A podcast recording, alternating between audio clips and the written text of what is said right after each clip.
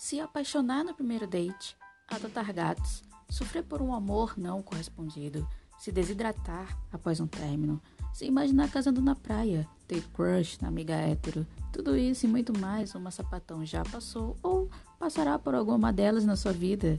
Eu sou Brenda, esse é o BrejoCast e aqui vou compartilhar com vocês o que já passei nessa tão sofrida, mas também tão maravilhosa vida de sapatão. Tudo isso com muito humor e um pouco de drama. Seja muito bem-vinda, minha colega de brejo.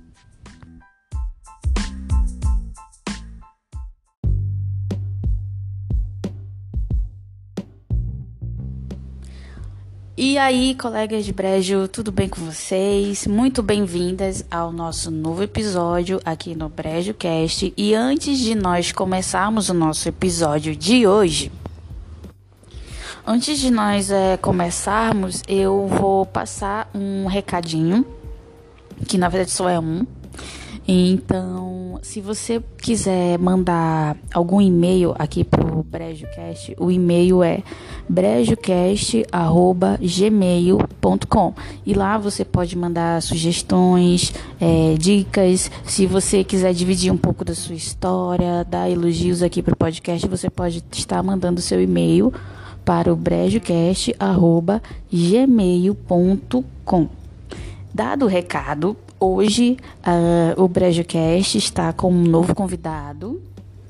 Ele é meu amigo e eu quero que vocês recebam ele com muito carinho. Meu amigo Leonardo Araújo. Leonardo, fale aqui com a gente e se apresente. Fala pessoal, eu me chamo Leonardo e estou aqui como segundo convidado da Brenda.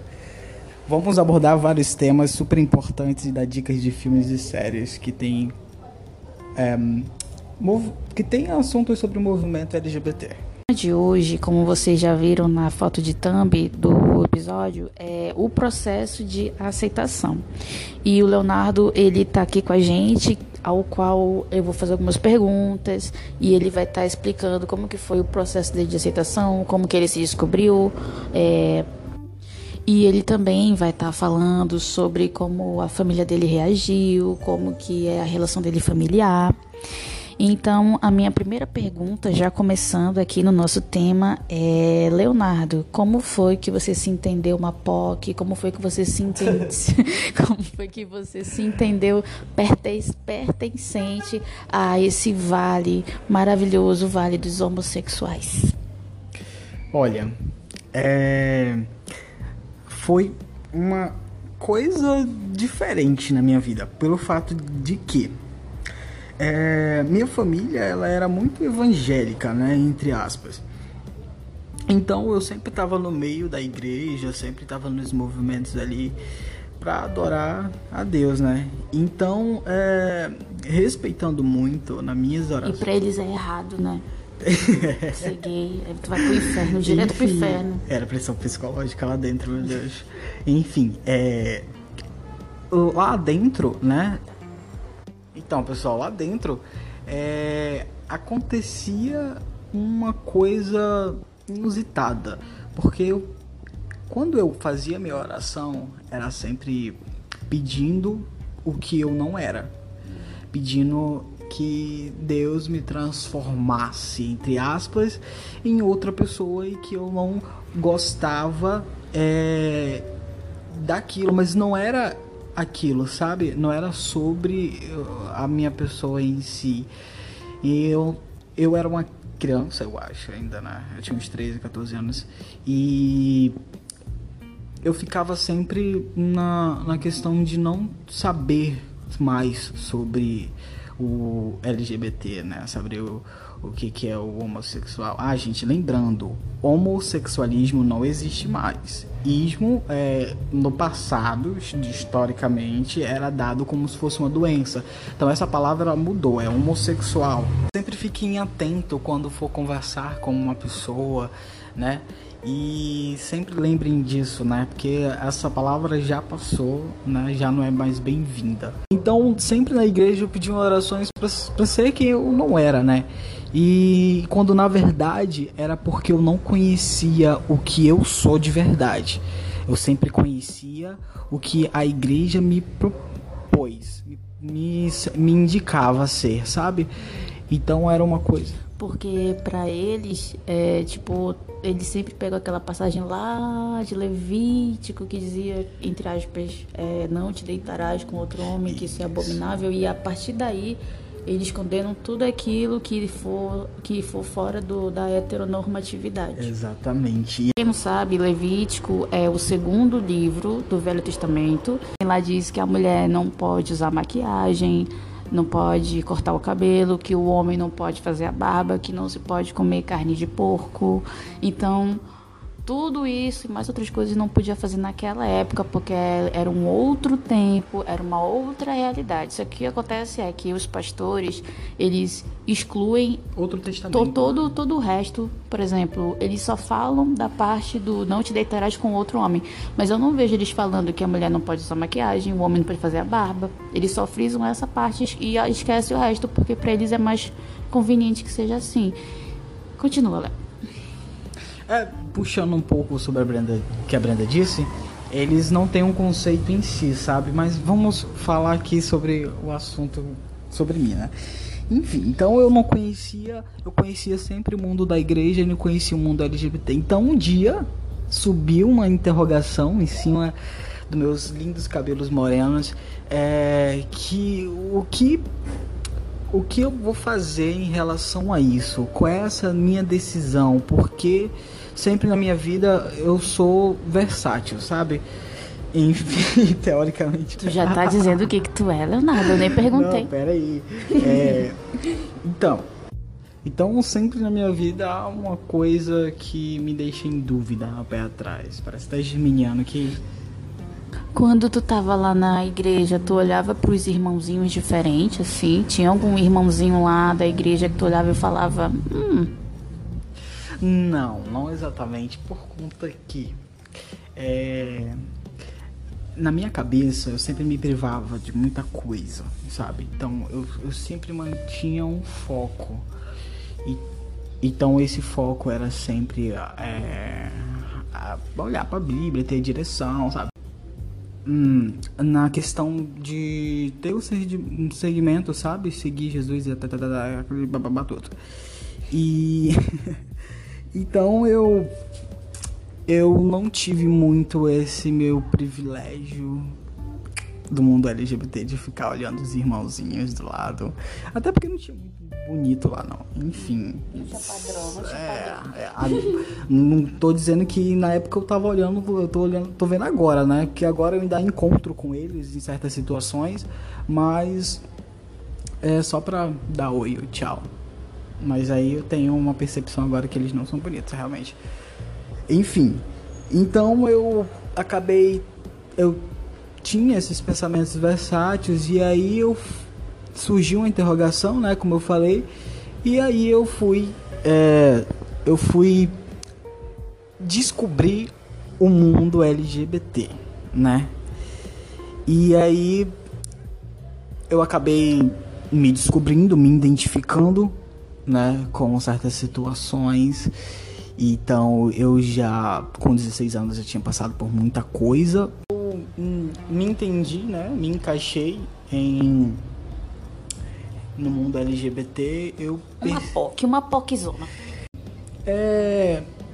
Eu tinha uns sentimentos diferentes, né? Eu tinha. É, eu era diferente. Eu fui, né? Nessa questão de, de, de cara tapa querendo me descobrir. Então eu passei por vários processos. Né? O primeiro processo foi começar a gostar de garotas por conta da minha religião. Então, é, eu fui querer gostar, fui querer experimentar. Então, tu já namorou meninas? É, já, já namorei garotas, né? Foi umas paixões muito supérfluas, né? Foi muito é, basiquinha. Então, eu já cheguei, né, a ter relações sexuais, né? De forma formal então eu acabei o que? É, experimentando esse lado, né? E aí eu percebi que não era só isso, ainda tinha um instinto outro instinto, né? O gaydar.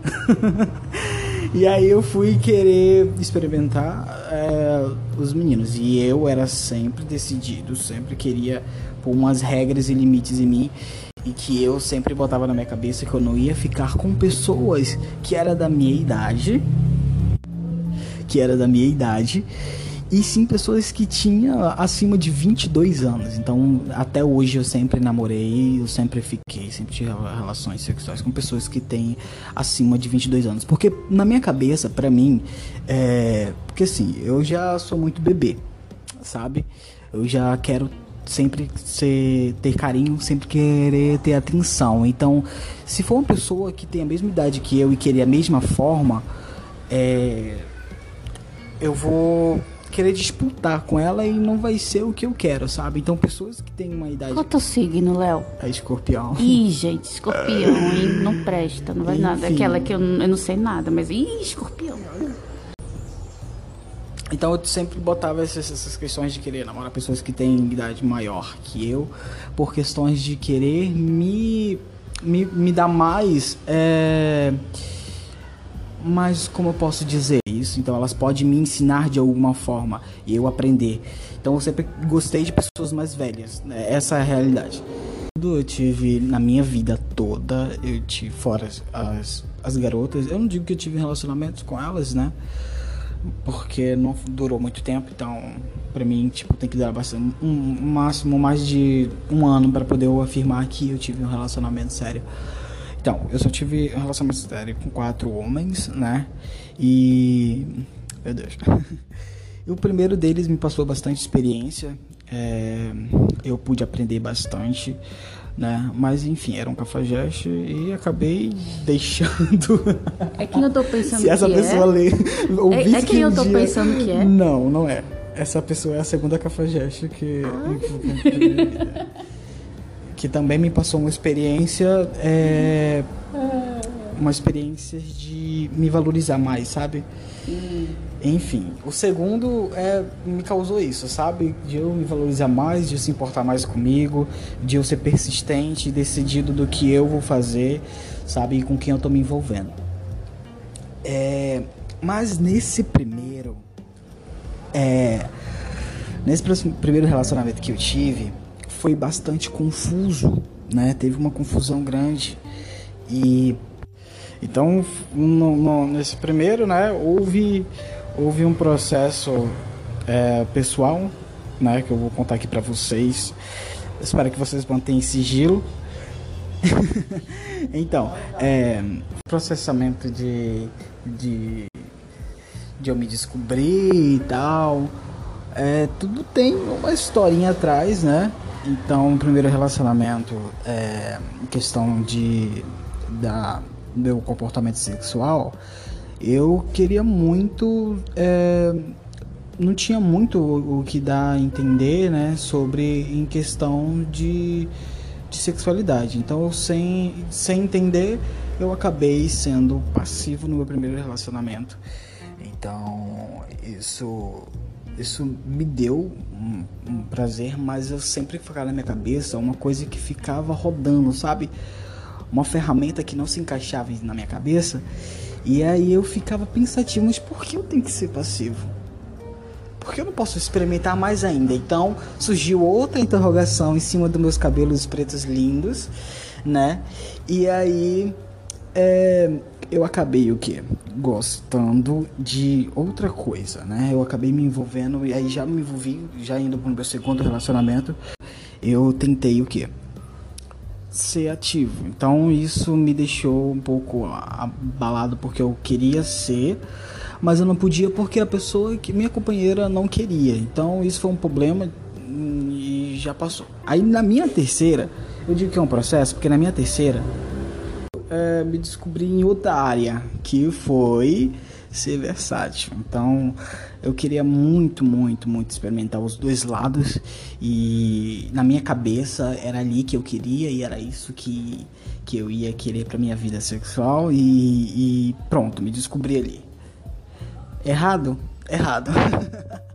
Porque surgiu outra interrogação e aí eu tive outro processo, né, de descobrimento e aí eu acabei é, no meu quarto relacionamento eu acabei me descobrindo que eu sou ativo, gente. Então é isso. Parou aí, não vai surgir mais interrogações e é isso.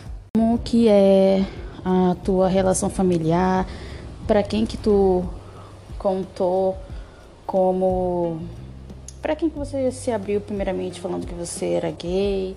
Como que essa pessoa reagiu? E como que atualmente é tua relação familiar? É, tu tens namorado, né? Que, para quem não sabe, o Leonardo tá noivo. E como que eles receberam essa notícia? Como que eles tratam o teu noivo? Conta pra gente. Pois bem, pessoal. É, eu vou falar agora, né, sobre um processo familiar, como isso ocorreu também. Teve vários enigmas, várias coisas a se contar, vários babados. E o que? É, no processo familiar, né, houve uma, houve uma complicação no começo. Foi uma coisa doida. Eu briguei com minha mãe, eu briguei com uma coisa normalizada, né? Eu digo isso para quem tá passando. Se alguém ouvir se tá passando por isso agora, é, vocês têm que saber o lugar de vocês, né? Saber primeiramente quem você é. É muito importante você manter firme no que você é, entende? Então não vai querer, tipo, ah, eu, eu vou machucar aquela pessoa, então eu não vou ser mais assim assim, eu vou mudar porque essa pessoa ela vai se machucar, principalmente familiar, gente. Isso é uma opressão, entendeu? Então você vai se sentir oprimido pelo aquilo que você é, não é. E as pessoas vão querer te transformar em uma pessoa que você não desejou pro futuro, sabe? Então, eu digo isso porque foi uma coisa muito pessoal minha que é, me deixou mais forte, sabe? As pessoas queriam me modificar. Mantenha firme no que vocês são, né? É, mantenha firme no, no que vocês querem para a vida de vocês, porque é vocês, entendeu? O caixão só tem uma pessoa, só cabe uma pessoa. Então, é, eu não vou dizer que, que só se vive uma vez, gente, se vive todos os dias. A morte é uma vez. Então, sejam sempre vocês. Eu digo isso porque quando eu não era eu, eu tentava ser outra pessoa. Gente, é, eu não conseguia me comunicar com as pessoas, não conseguia ter amigos. Então tudo para mim era um, era, eu vivia chateado, então para mim era tudo oprimido, era tudo ruim e as pessoas eram isso, isso e aquilo. Eu fui entender que o erro tava em mim, em querer ser o que eu não era, em querer me transformar em uma coisa que já já já era hora de eu saber lidar com isso. Então então nesse processo todo então, é, é, sempre mantenham firme no que vocês são. Eu comecei a me aproximar das pessoas, eu comecei a, a ter mais comunicação e isso me, me veio pessoas incríveis na minha vida, né? E o engraçado disso tudo é que eu, pelo fato de eu ser quem, né? É, pensei que eu era, minha intuição deu certo então eu acabei me, me realizando, né? Me transformei em uma pessoa mais forte, decidida. Então isso tudo serve para vocês é, manter é, fortificado. E sobre o meu processo familiar, eles estavam em processo de não aceitar, sabe? Porque eu não falava o que eu era. E como é que você vai demonstrar o que você é para alguém que também vai estar tá confuso, entendeu? Então vocês mantenham o pulso forte, entendeu? Porque isso é apenas um processo. As pessoas vão acabar esquecendo de tudo e vai acabar é, fazendo com que você acabe tendo outros tipos de relações, porque querendo ou não, gente, você tendo uma relação com sua família muda entendeu? Quando você deixa de ser aquilo que você não era, você muda totalmente. Sua personalidade se fortifica, né? Você cria um equipamento e, e você acaba entrando no acaba entrando no movimento LGBT e isso é magnífico, gente, é extraordinário. É você se sentir realizado no que você é e você saber o seu lugar e você saber as pessoas que você ama e saber quem te apoia. E, e nesse processo é bastante é bastante é, curioso e e delicado. Delicado porque é, você vai saber quem são as pessoas certas, quem estava contigo nos perrengues e quem não estavam, entendeu?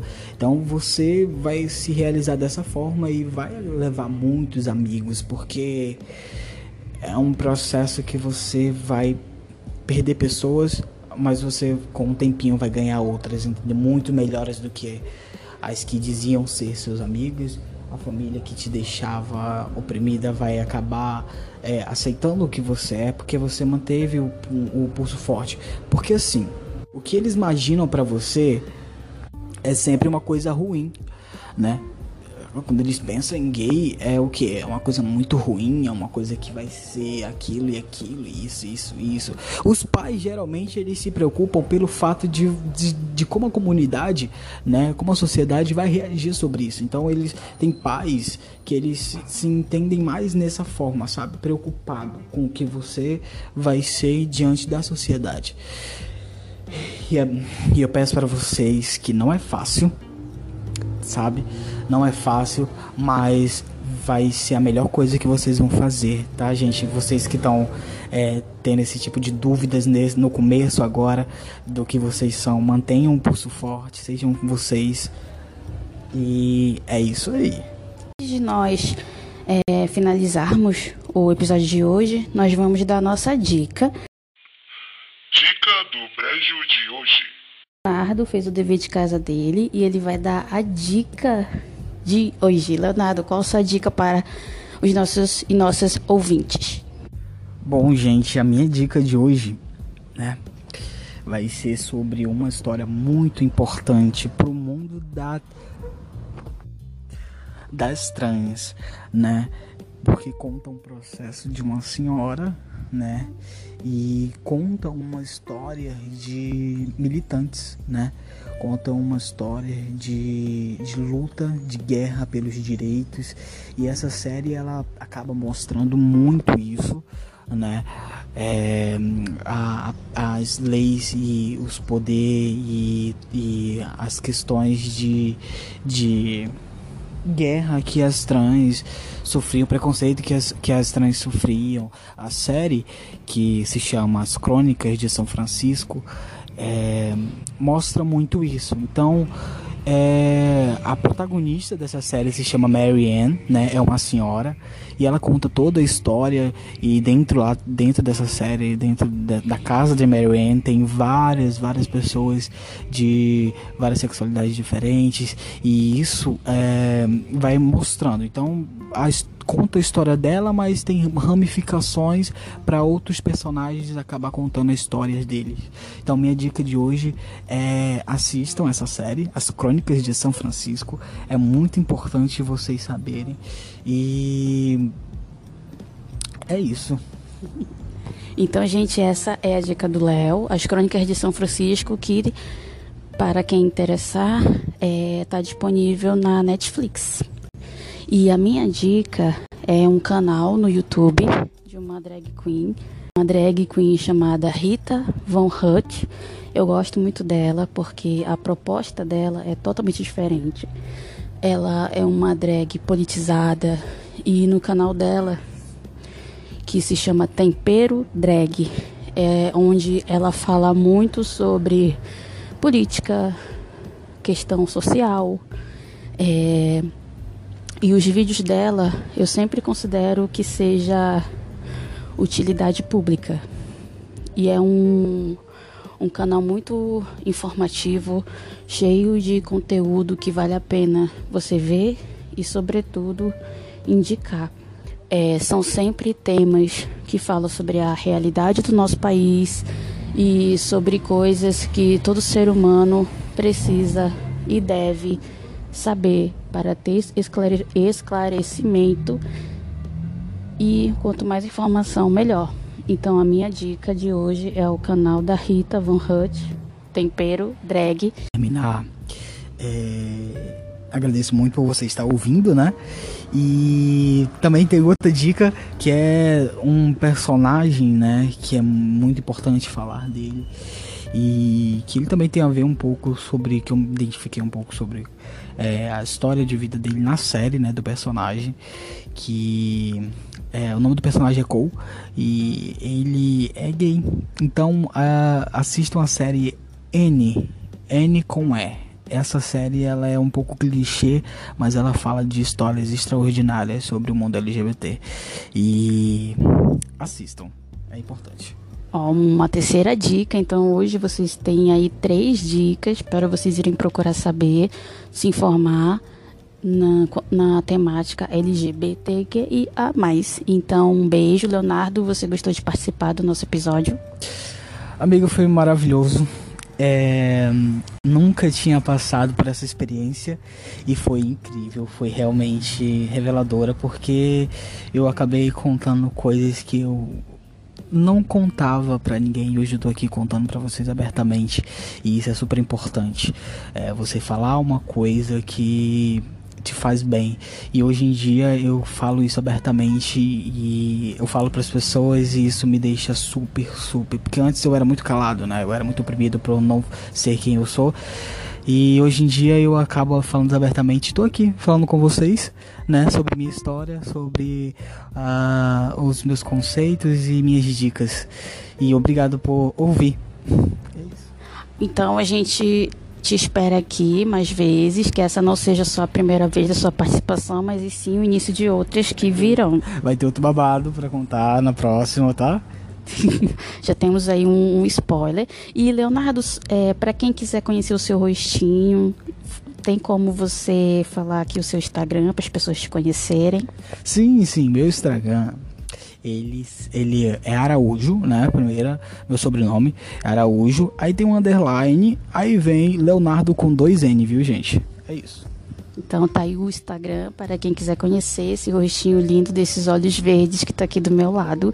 Esse foi o nosso episódio de hoje. E caso você queira mandar um e-mail, repetindo o e-mail é brejocast@gmail.com.